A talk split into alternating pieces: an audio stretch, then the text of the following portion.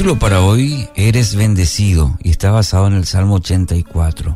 El Salmo 84 no es un canto de triunfo como muchos otros salmos.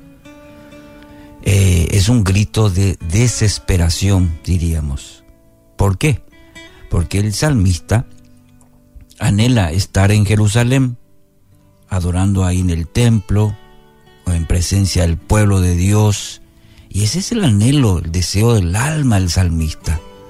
En el versículo 2 ya encontramos esa, esa expresión en el salmista. Fíjese lo que dice, anhela mi alma y aún desea con ansias los atrios del Señor. No está claro eh, el por qué no puede emprender la peregrinación a Jerusalén. Las circunstancias de la vida quizás han conspirado para frustrar ese deseo de su corazón de estar con el pueblo y, de alabar el nombre de Dios. En este breve capítulo, el salmista se refiere interesantemente a la bendición tres veces. En el versículo 4, cuán bienaventurados son los que moran en tu casa, continuamente te alaban. En el versículo 5, otra vez, cuán bienaventurado es el hombre cuyo poder está en ti, en cuyo corazón están los caminos a Sión. Y en el versículo 12, cuán bienaventurado es el hombre que en ti confía. La buena vida no se trata de tener todo lo que deseamos, se trata de tener a Dios. Se trata de experimentar, de tener una relación con Dios. Incluso si estamos en medio de lo que anhelábamos. Aquellos que alaban a Dios, que encuentran su poder en Él y que confían en Él, esos son los bendecidos. Los que confían en Él, los que descansan en, el, en la soberanía y el poder de Dios, según el salmista, esos son los bendecidos. En las escrituras el significado de bendecido es principalmente espiritual. Y esto se intensifica después de la venida de Jesús.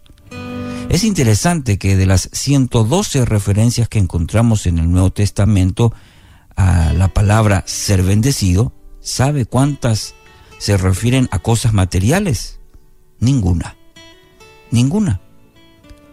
Entonces nos da la pauta, nos demuestra que ser verdaderamente bendecido es mucho más grande, profundo que el concepto que a veces tenemos en cuanto a posesiones, a lo material, a vivir y gozar la vida, y que muchas veces procuramos proyectar. Y aquí en el Salmo 84 el verdadero gozo no es tener quizás una brújula interna que nos indique siempre el camino, una brújula que diga sígueme, sino una que diga sigue a Dios. Sigue a Dios. ¿En qué dirección corren? ¿En qué dirección está corriendo usted? ¿En qué dirección corre su corazón? Salmo 28, 7. El Señor es mi fuerza y mi escudo, mi corazón en Él confía. De Él recibo ayuda y mi corazón salta de alegría y con cánticos le daré gracias. Somos bendecidos cuando seguimos, eh, ya que tanto esta expresión, la agenda de Dios, usemos esa expresión para decir los propósitos, la voluntad de Dios en vez de la nuestra. Cuando hablamos de ser bendecidos, la palabra de Dios en este Salmo 84, a través de la experiencia del salmista, nos muestra que la mayor bendición es nuestra relación con Dios. ¿Cómo está su relación con Él? ¿Cuánto conoce a Dios? ¿Cuánto de Dios es, ocupa el lugar en su vida? El centro de su vida, lo primero, somos bendecidos realmente y con el, la palabra bendecidos es cuando seguimos ese propósito de Dios en vez de la nuestra. Querido oyente, yo quiero animarle en base a este texto. Sigue meditando en el Salmo 84, la experiencia del salmista, que sea la suya también, la mía. Pero hoy quiero animarle a rendir toda su vida a Dios.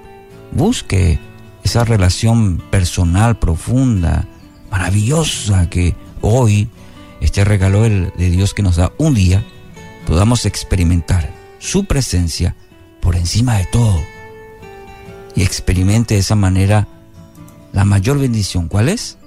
Tener una relación con aquel que todo lo puede, en aquel que nos ayuda, nos sostiene, nos fortalece. Que así sea en este día, que así sea en su vida, en el nombre de Cristo Jesús.